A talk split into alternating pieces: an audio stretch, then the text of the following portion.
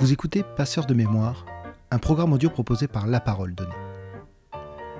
Adolescent, Alex Robin a rejoint en 1974 la communauté européenne Longomai à Liman, dans les Alpes de Haute-Provence.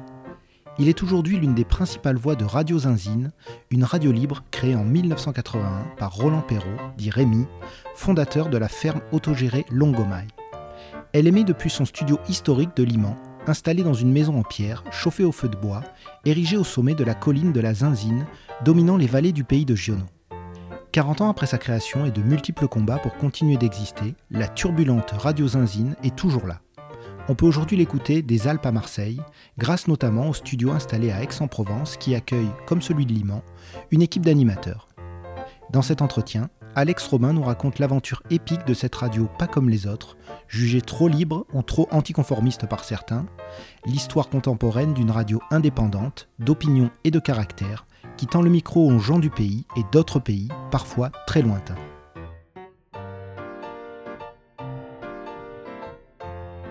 Nous sommes sur la colline Zinzine, dans le studio de Radio Zinzine, qui est un studio en pierre, on peut remarquer qu'il y a des initiales par-ci par-là, sur les pierres d'ailleurs, qui sont des initiales d'auditrices, d'auditeurs qui nous avaient soutenus financièrement pour euh, construire ce bâtiment en 1984. Donc euh, il a démarré dans les années 80, ce bâtiment, il prenait le relais de celui qui était à côté et d'un mobilhome où on s'était installé comme ça à côté de ce qu'on appelle le jazz de la Zinzine, en 1980, en juin 81, parce que c'était le moment où on pouvait démarrer des radios sans avoir trop de problèmes, et parce qu'il y avait eu des exemples qui nous avaient attirés, et parce qu'un ami qui connaissait la technique, qui avait démarré une radio pirate en Amérique latine, nous l'avait suggéré. Du coup, voilà, on a démarré un peu par hasard comme ça en juin 1981, en gros à cet endroit où on est et ce bâtiment. Donc euh, voilà, il y a une pièce assez grande avec une grande table en chêne que nous avez fait des amis aussi. Et puis au-dessus du studio, il y a une tour d'où on peut voir les Alpes quand on est tout en haut là. Et ce studio est aussi lié à un autre qui lui est carrément en ville, à l'heure actuelle au Jazz de Bouffant à Aix-en-Provence, qui était un endroit ou un autre à Aix, ou qui n'a pas existé toujours, puisque quand on a démarré la radio, euh, il a fallu quelques années pour euh, s'installer dans d'autres euh, endroits, mettre des relais par-ci par-là, vu qu'on est une zone montagneuse, il faut mettre des relais pour contourner les, reliefs. Et on voulait descendre jusqu'à Marseille, rejoindre les mers chaudes. Mais pendant ce temps-là, les institutions se mettaient en place et elles réglementaient, et elles nous réglementaient. Donc on a été viré d'Aix, en tout cas on n'a pas eu l'autorisation en 90-91 qui a fait qui a fallu se battre pour euh, pouvoir y revenir, justement en s'appuyant sur le fait qu'il y avait aussi des gens d'Aix qui étaient prêts à s'allier avec nous, pour finir par avoir l'autorisation en 97, mais aussi parce que des, interdits avaient été levés.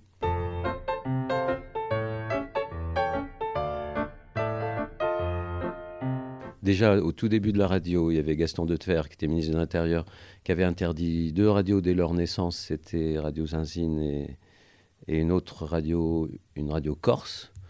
Mais comme il se trouvait que François, qui était un des fondateurs de Radio Zinzine, était aussi le fils du guet Bouchardot, qui était à ce moment-là ministre de l'Environnement, que Gaston Defer avait à la bonne, elle a été le voir et il se rappelait même plus qu'il avait fait ça. Donc il avait levé ce premier oukase, lui, mais il restait un truc, il restait une scorie au ministère de l'Intérieur. Et ça, on l'a su dans les années 90. Bon, nous, on s'était dit, euh, on nous a viré d'Aix parce qu'on emmerde à Aix. Euh, on s'était euh, impliqué dans l'histoire du lycée militaire d'Aix où deux profs avaient été virés, qui étaient en conflit avec le, côté, le côté autoritaire de ce lycée, etc. Et puis, c'était aussi un enjeu d'enseignement. Enfin, nous, en gros, c'était impliqué dans cette histoire. On n'avait pas trop aimé dans les milieux institutionnels notre prise de position et contre le lycée d'Aix, en gros, et puis aussi contre la guerre du Golfe qui démarrait à ce moment-là. Donc on était, bah, de toute façon, c'était pas étonnant. On était clairement sur une position contestataire et solidaire. C'était euh, notre éthique, quoi, anarcho-bucolique, comme on a dit à un moment donné. Donc euh, on n'allait pas nous favoriser une expansion, surtout qu'il y avait Roland Fort, qui est un ancien du Méridional, qui n'aimait pas Radio Zinzine du tout, et qui avait une position de pouvoir, parce que lui, il sera à la haute autorité de l'audiovisuel. quoi. Donc lui, il fait partie de ceux qui se disaient Radio Zinzine, autant les laisser sur des alpages, c'est pas la peine qu'ils descendent en ville. Mais voilà, il y a eu des gens qui se sont solidarisés avec nous euh, et qui ont joué un rôle assez déterminant à ce moment-là pour euh, qu'on puisse avoir l'autorisation d'émettre à Aix. C'était Philippe Labarde, euh, qui, ouais, Philippe qui lui-même était au sein du CSA et qui a d'ailleurs succédé à Roland Faure. Et puis Jean-Louis Bianco, qui avait appris à nous connaître, qui était un homme politique à la fois national et local, puisqu'il avait mis un pied ici euh, dans les Alpes de Haute-Provence, et deux, journalistes assez connus, euh, donc euh, Michel Cardoz, dont on entendra beaucoup parler, enfin qui faisait partie de ces journalistes communistes qui ont eu voix au chapitre avec la première, le premier régime Mitterrand, et qui ensuite sera mis au placard, mais d'où comment dire, il tirera son épingle du jeu avec poésie parce que du coup le placard en question c'était la météo de TF1 et il a été génial. On a, je crois qu'on n'a jamais vu une météo aussi poétique. Et puis un autre journaliste qui s'est solidarisé avec nous et qui a joué un rôle important, c'était Pierre Péan. Pierre Péan qui a eu son heure de gloire avec euh, plusieurs bouquins euh, chocs, euh, et notamment celui sur le passé de Mitterrand, une jeunesse française.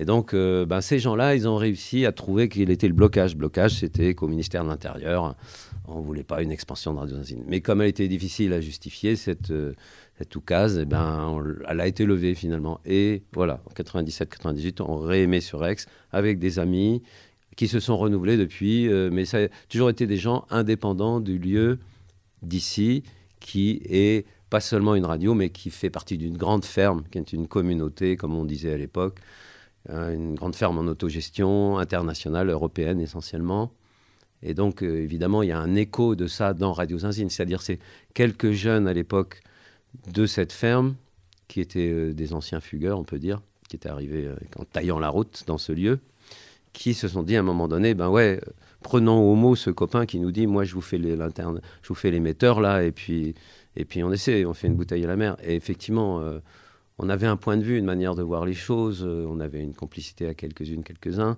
Et ça valait le coup d'essayer. Et puis voilà, après, bah, ça s'est développé de fil en aiguille, quoi.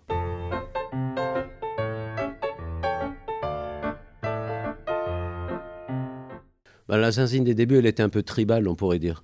C'est-à-dire, il y avait la, figure tutélaire de Rémy, Roland Perrault, principal fondateur de la ferme coopérative Longomaille en 73-74, et ensuite euh, important aussi dans le lancement de Radio Zinzine en 81 qui nous dominait en quelque sorte, qui avait une influence sur nous. Euh, ça a joué dans la, comment dire, dans l'élan qu'a pu prendre toute cette histoire. Et en même temps, c'est vrai que c'était pas un rapport euh, aussi autogestionnaire qu'on le disait. Il avait une influence, il avait aussi un côté des dominateurs, même s'il était par ailleurs un fantastique inspirateur. On peut dire, voilà, c'est un peu cette complexité du personnage. Et donc ça, ça a marqué aussi le début de Radio Zinzine. Et lui, euh, autant il était soucieux d'un enracinement local, d'aller au bistrot du coin et tout ça, que, que Longomai et Radio Zinzine ne soient pas des martiens, euh, autant il avait son tempérament aussi, c'était un écorché vif, c'était un rescapé de, la guerre d'Algérie. Enfin, euh, il n'était pas diplomate du tout quand il s'en portait. Et donc il arrivait qu'on avait des clashs euh, assez vigoureux. Hein. Je me rappelle que, par exemple, il avait traité de trou du cul grimpeur le, secrétaire général de la préfecture euh, de l'époque, Renaud Denedieu de Vabre. C'est marrant parce que lui, Denedieu de Vabre, par la suite, euh, il est devenu ministre de la Culture et tout, et dans, dans, un débat au Parlement, il est pris à partie et il dit, mais comment, comment vous osez euh, prétendre que je puisse être euh, un dictateur ou quelque chose comme ça, autoritaire, alors que, alors que je peux vous dire que moi, il y a des périodes, par exemple, quand j'étais à la préfecture de Digne, on me prenait à partie régulièrement et je peux vous dire c'était pas tendre et j'ai jamais euh, fait appel à la répression, etc. C'est marrant, il prenait cet exemple à témoin, en gros, pour dire qu'il n'était pas, voilà, qu'il faisait pas d'abus de pouvoir.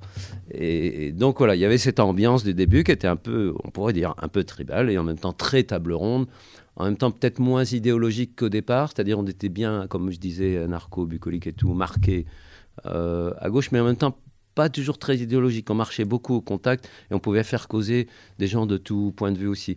Aujourd'hui, c'est peut-être plus euh, mesuré, plus riche du point de vue et diversifié du point de vue contenu, plus sérieux du point de vue contenu mais aussi plus individualisé. On était moins une bande qui montait là à la colline faire son truc, euh, où on disait à l'époque que les, commentaires sont sacrés et les faits sont massacrés. Aujourd'hui, on a un petit peu inversé les faits quand même. On y tient un peu. Surtout que là, aujourd'hui, dans la période de ce qu'on appelle le complotisme, les faits, finalement, on trouve que c'est pas si mal d'essayer de les recouper, euh, de procéder vraiment à la méthode de base journalistique. Hein. On recoupe les choses, quoi. C'est vraiment le bœuf à bas, quoi. Et, aujourd'hui, j'ai l'impression qu'on l'oublie un peu. C'est-à-dire, dans l'ambiance générale du rapport à l'information, il y a une tendance avec la profusion des réseaux sociaux, avec le bon côté qu'ils ont, ils ont aussi ce côté euh, pervers qui fait que on prend ce qui nous arrange en en faisant une vérité, alors que c'est surtout l'approfondissement d'un point de vue, euh, d'une orientation, plus qu'un recoupement, plus qu'une quête de, vérité dans sa complexité et dans sa diversité. Hein. Euh, donc aujourd'hui, on est un peu dans des contextes différents de, ce point de vue et dans un fonctionnement différent aussi, dans le sens où je disais on s'est plus individualisé et plus spécialisé et plus ouvert aussi à de nouvelles thématiques. Avant, on était plus dans des positionnements euh, idéologiques de guerre froide ou les questions géopolitiques, etc. Mais aussi soucieux des questions locales. Là, on l'est toujours soucieux des questions locales, toujours euh, évidemment réactif euh, aux questions politiques nationales et tout ce qu'on veut, mais aussi ouvert à des thématiques auxquelles on était moins auparavant. Donc euh, l'écologie, la question du rapport au, genre, l'émergence des, identités qui ont été longtemps discriminées, etc. On est plus multiculturel même si on l'a toujours été de constitution en quelque sorte, puisque dès le départ, Radio Zinzine, c'était une radio européenne multinationale, avec des gens d'un peu toutes les nationalités qui apportaient leur regard, leur accent, leur culture musicale notamment. Ça, c'était chouette aussi. Radio Zinzine, c'est vraiment une des premières radios de France à avoir été fan de la musique tzigane, hein, bien avant euh, que ça devienne la mode avec Kusturica, avec tout ce qui s'est passé, avec euh, en gros la période de la chute du mur et après quoi.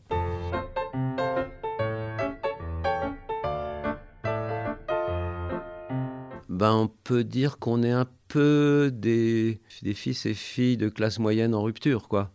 Moi, par exemple, je viens de Champagne, tout en ayant des racines toulousaines d'origine espagnole, et hum, influencé par, euh, donc, qui grandit, voilà, classe moyenne, mes parents instituteurs, hein, donc on est dans le cursus, euh, dans le, désir euh, de, des Trente Glorieuses, où les parents souhaitent que leurs enfants aillent plus loin que comme eux ont pu le faire par rapport à leurs parents.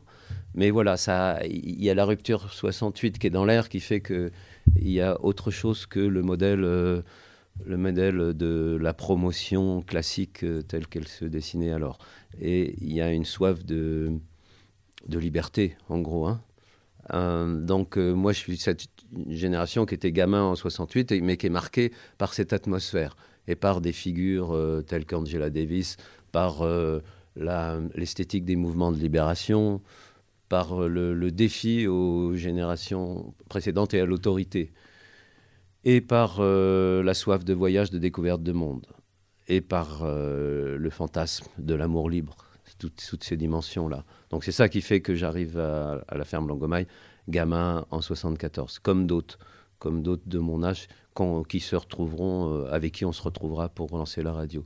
C'est un peu ce genre de, profil, avec au début une aspiration euh, de libération du corps, on pourrait dire. Moi, par exemple, quand je suis arrivé dans le pays, ben, j'ai fait euh, bûcheronnage, élevage de chevaux, là, quand, j'étais ici à, la radio. Et, c'est après que, avec cette, cette idée de radio, qu'on, pose la hache, en quelque sorte, que, que, que, je reviens à une activité ou que je, cette fois j'y vais avec euh, passion dans une activité où à nouveau il faut faire appel à, des questions, à des études en quelque sorte, creuser des sujets, etc. Euh, et puis depuis, ça, depuis, ça m'a pas quitté parce que ça, ça, c'est aussi, ça correspond aussi à des tempéraments où la curiosité est là, quoi. Curiosité est un peu la source de, de la quête journalistique. Même si parmi nous, il y a pas mal qui n'ont pas envie de s'appeler journaliste parce qu'on n'est pas, on n'est pas spécialement, exclusivement journaliste. Là, par exemple, au moment où on fait cet entretien, on est un peu dans la, période de l'affaire ukrainienne. Ben, ça, c'est assez typique. C'est-à-dire que on va parler de l'Ukraine, on va en parler en fonction de l'info, en fonction des données qui arrivent, mais aussi en fonction de notre histoire, de nos relations. Et là, ça rejoint euh, l'histoire des fermes Longomaille, puisqu'au moment de la chute du mur, il y a des gens des pays de l'Est qui nous font signe parce qu'ils ont entendu parler de Longomaille. On répond à certains d'eux en Ukraine, qui étaient pour certains des étudiants en français. Et puis ça devient un projet, c'est-à-dire que finalement, il y a deux jeunes de Longo, un français d'origine italienne, l'autre autrichien, qui se marient à des filles d'Ukraine, des Ukrainiennes de Transcarpathie, donc euh, l'ouest de l'Ukraine, le prolongement de la Hongrie. Et puis ça devient euh, un espèce de projet ou un double projet avec une, euh, un restaurant, une sorte d'auberge d'accueil, une petite ferme, quoi, une fromagerie. voilà un petit projet de développement, comme, comme Longomaille en est constitué, avec sa particularité. Et donc évidemment, avec les événements actuels, eh ben, notre regard sur l'événement, il passe aussi par cette relation qui a quelque chose de concret, quoi. De même que tout l'enjeu des semences, tout ce qui a émergé au niveau de ce qu'on appelle la souveraineté alimentaire, tout ce qui a émergé depuis les années 2000, bah, fatalement, ça résonne aussi avec notre expérience de Longomaille, avec tout l'enjeu politique également des semences, mais qu'on a commencé à aborder par la pratique en fait.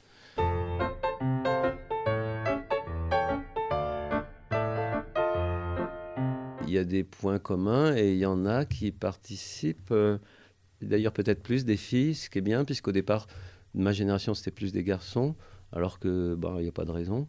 Et peut-être les différences dans les, dans les cultures, c'est euh, bah, le, rapport à la, musique, il est très individuel hein, pour, euh, dans les nouvelles générations.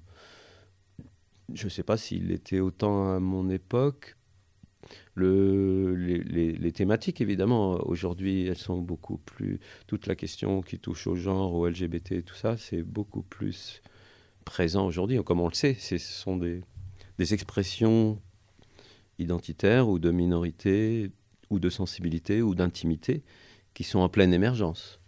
Donc, euh, voilà, ça c'est important de ce point de vue-là, d'y être ouvert et de, de se renouveler en quelque sorte, même s'il ne faut pas oublier l'importance euh, de ce qui nous tenait à cœur, on peut dire du type mouvement de libération, de, ce qui étaient les luttes sociales telles qu'on les voyait à l'époque. Tout ça, c'est pas pour autant fini, quoi. C'est toujours aussi des enjeux. Simplement, il faut procéder à ce que certains appellent l'intersectionnalité quelque part, en, tout cas voir comment s'articulent toutes les, tous les tous les ressentis dans la manière de se positionner dans le temps et l'espace à travers les générations et, comment on le fait partager au niveau de la radio. Parce que la radio, c'est super intéressant dans le sens où ça te tire la pensée de la bouche. Et donc, euh, voilà, tu la formules telle que tu es. Mais il faut faire attention aussi au fait que tu n'as pas tes interlocutrices, tes interlocuteurs euh, directement en face. Donc, euh, c'est bien de faire des micro-trottoirs ou d'aller au bistrot ou d'aller dans les événements culturels ou autres locaux, tout, ce qui se passe localement pour savoir, quand tu parles dans le vide comme ça, que tu parles pas dans le vide, mais justement, mais que mais avoir l'esprit euh, les, personnes qui t'écoutent et, de ce fait, tu trouves mieux les mots parce que il y a déjà eu des échanges. Euh, voilà, veut pas se prendre pour un, tu vois, pas, pas tomber dans la facilité du micro.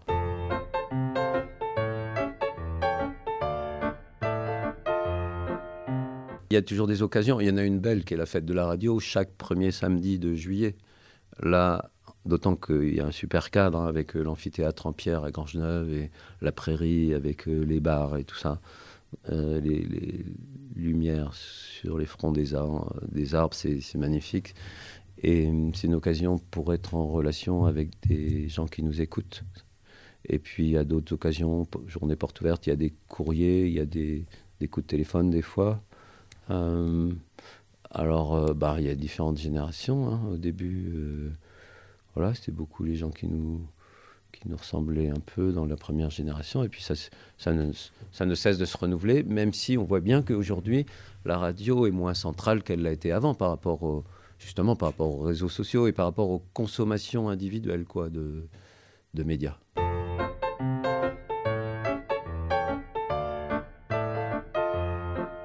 J'écoute pas beaucoup de radio, même Radio Zinzine, j'écoute pas beaucoup. J'écoute un peu, quoi. Mais parce que quand tu fais beaucoup d'émissions, il faut déjà essayer d'écouter ce que tu dis. Et déjà, rien que d'écouter ce qu'on dit, c'est beaucoup parce que on risque de prendre l'habitude de parler dans des stéréotypes. Et c'est bien à chaque émission de, de réfléchir au sens des mots et de penser qu'on peut voir les choses autrement.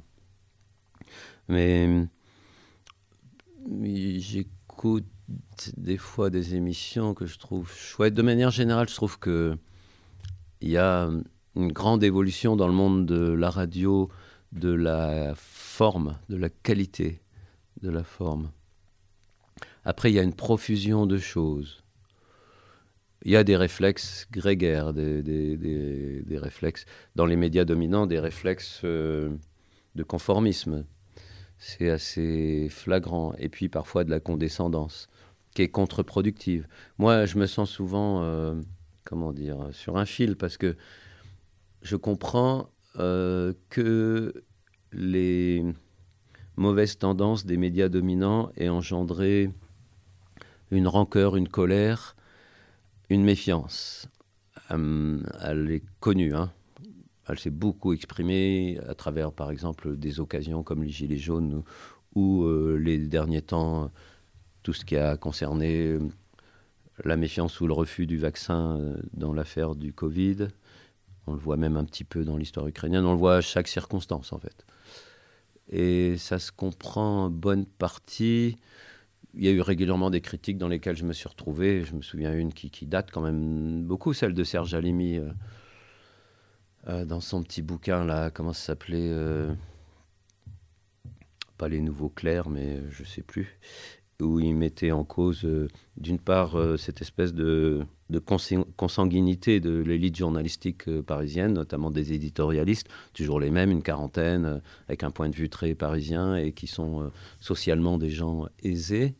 D'autre part, des conformismes lors d'échéances politiques importantes. Donc là, je prenais, il prenait comme exemple les guerres du Golfe, le, le traité de Maastricht, etc. Effectivement, euh, un manque de débat contradictoire, un manque de prise en compte, de prise au sérieux des gens qui ne sont pas d'accord, d'autant qu'on aborde ces désaccords de manière cérébrale, de manière intellectuelle, alors que ces désaccords, ils sont aussi dans l'affect, ils sont aussi euh, l'expression souvent de gens qui ont été marginalisés.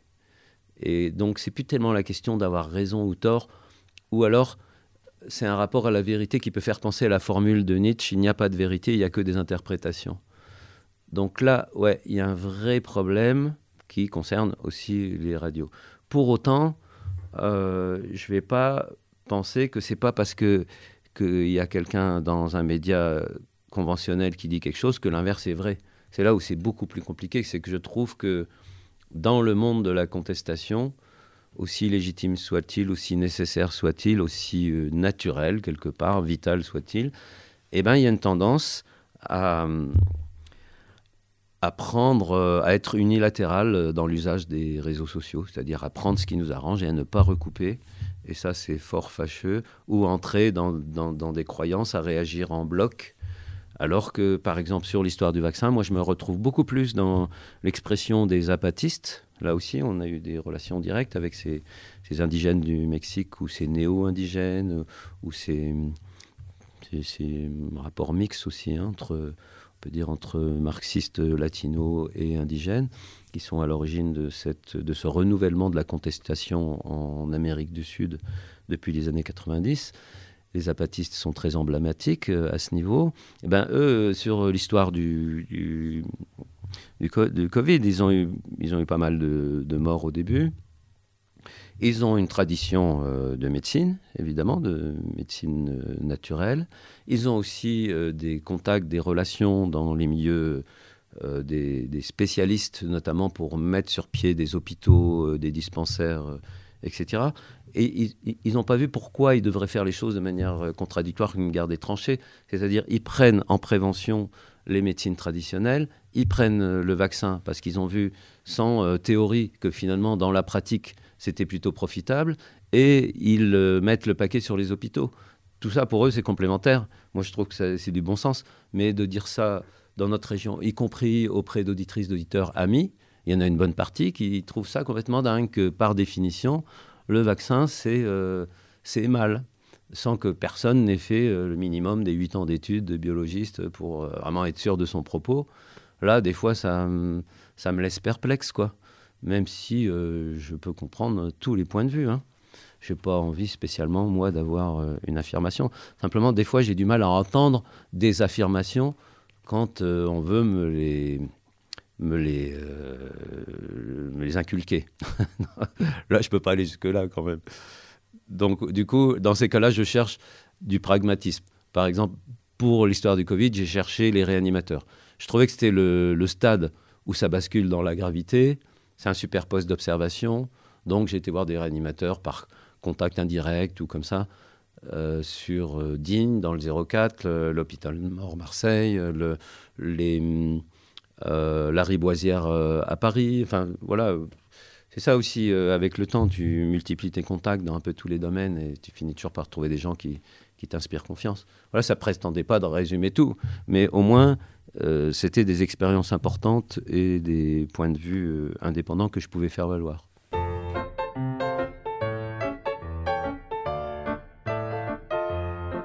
Il y a beaucoup d'émissions, hein, parce qu'il y a les émissions de Radio Zinzine Fort Calquier et Radio Zinzine Ex, quoi.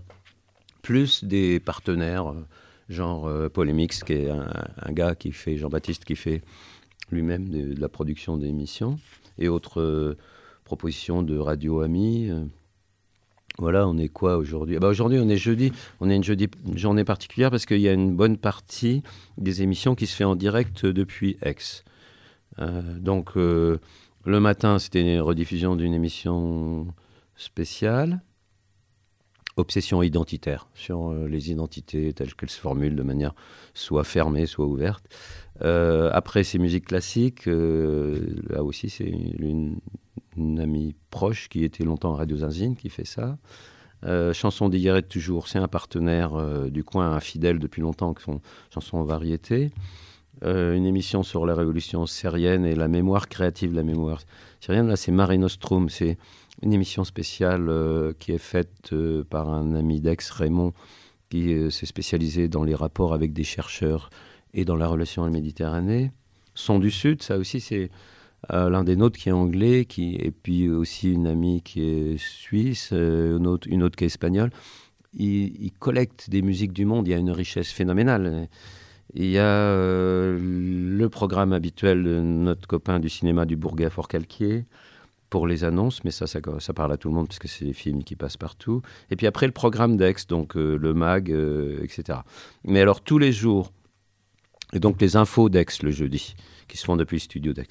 Et 19h, c'est des infos tous les jours, quasiment. quoi. Hein. Des fois, on peut remplacer par une émission thématique, mais c'est des infos d'une heure, donc on prend le temps de développer. À midi et demi, c'est une émission thématique.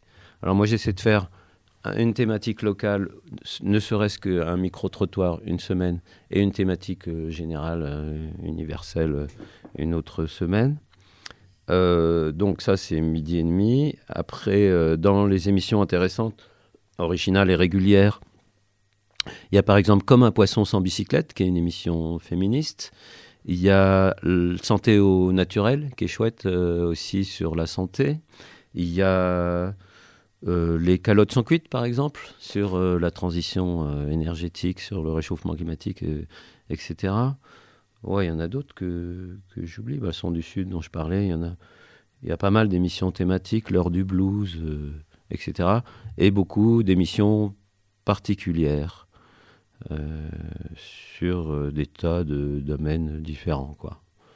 On est, on peut dire, une quinzaine euh, dans chaque studio assez régulier et en tout une trentaine, voire jusqu'à 40 dans chaque studio à participer à un niveau ou un autre.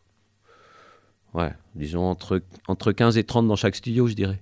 Pratiquement tous bénévoles. Il y a quand même un salarié dans chaque studio, quoi.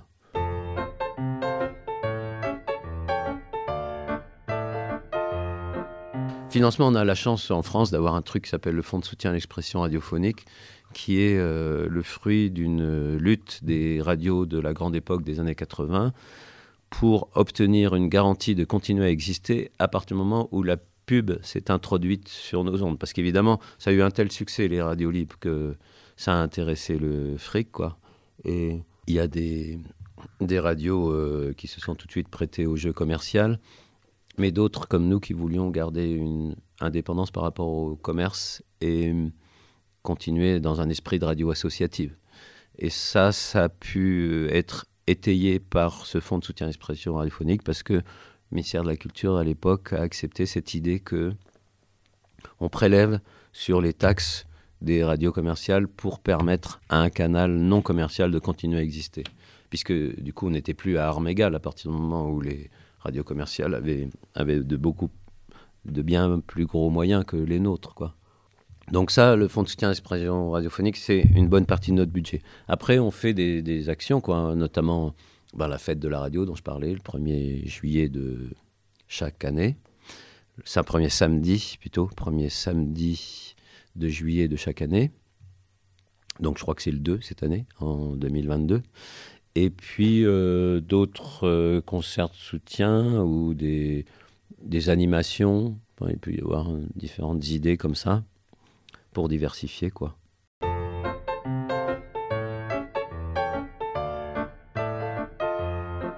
Un, petit canard en papier hmm, qui s'appelle Lire déchaîné. Lire L apostrophe I-R-E déchaîné euh, en deux mots, c'est-à-dire la colère de, nos, petites forêts euh, de chênaies pubescentes.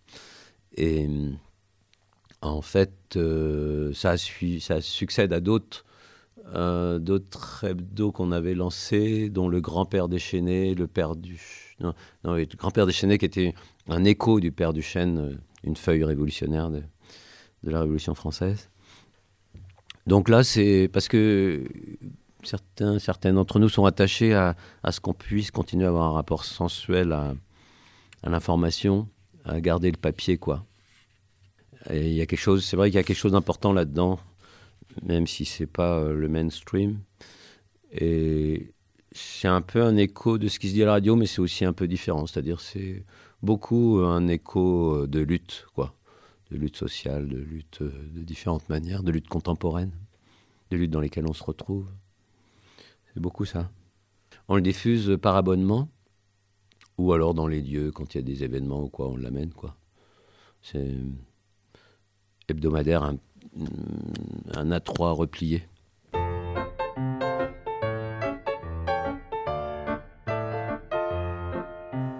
du point de vue euh, organisationnel, technique, je, vois bien une articulation euh, avec une plateforme, quelque chose qui soit pas seulement radiophonique, mais qui soit radiophonique, euh, écrit et site internet, il me semble.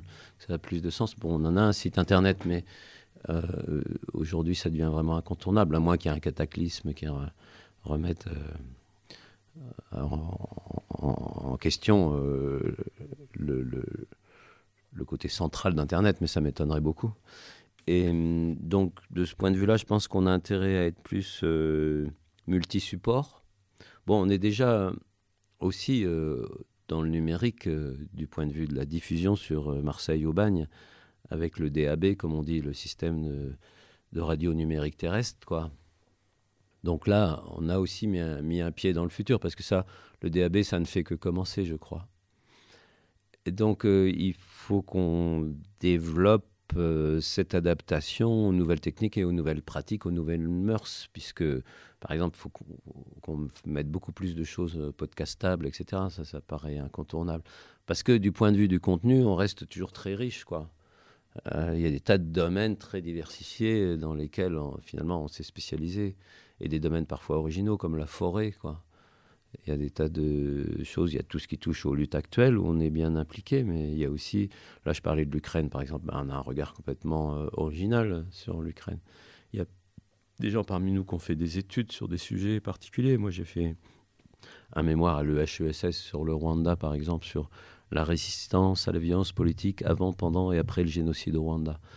Ben, il y a plein de choses inédites là-dedans. C'est un regard euh, peu connu et un peu plus nuancé, plus dialectique, on pourrait dire, que ce qui se dit en général sur le sujet. Donc il y a, y a beaucoup euh, d'entre nous qui ont à apporter sur des tas de sujets. Donc au niveau du contenu, on a vraiment de quoi assurer toujours une voix qui apporte quelque chose au niveau de la forme, on doit s'adapter encore. On ne sait pas jusqu'où, comment, avec qui, mais il faut sans doute qu'on évolue à ce niveau.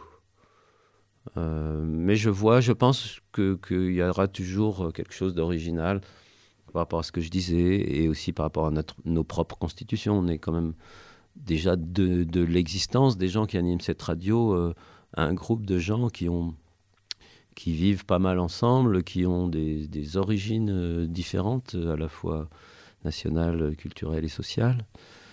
Euh, et ça, ça, ça crée un point de vue, en quelque sorte, un point de vue au sens quasi géographique du terme. Ça ne veut pas dire que c'est mieux qu'autre chose, mais ça veut dire que ça a quelque chose de différent.